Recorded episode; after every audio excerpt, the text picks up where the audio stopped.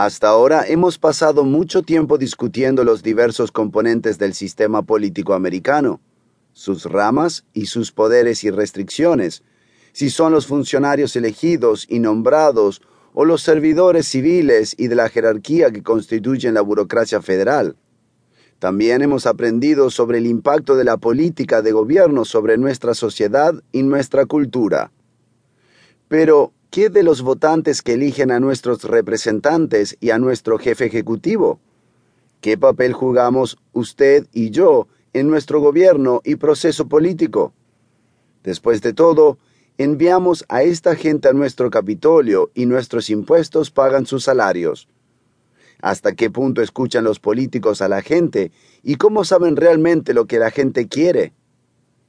En este capítulo nos concentraremos en la opinión pública y su efecto en el proceso político. Aprenderemos cómo los políticos miden la opinión pública y cómo deciden hasta qué punto la opinión pública guiará sus decisiones.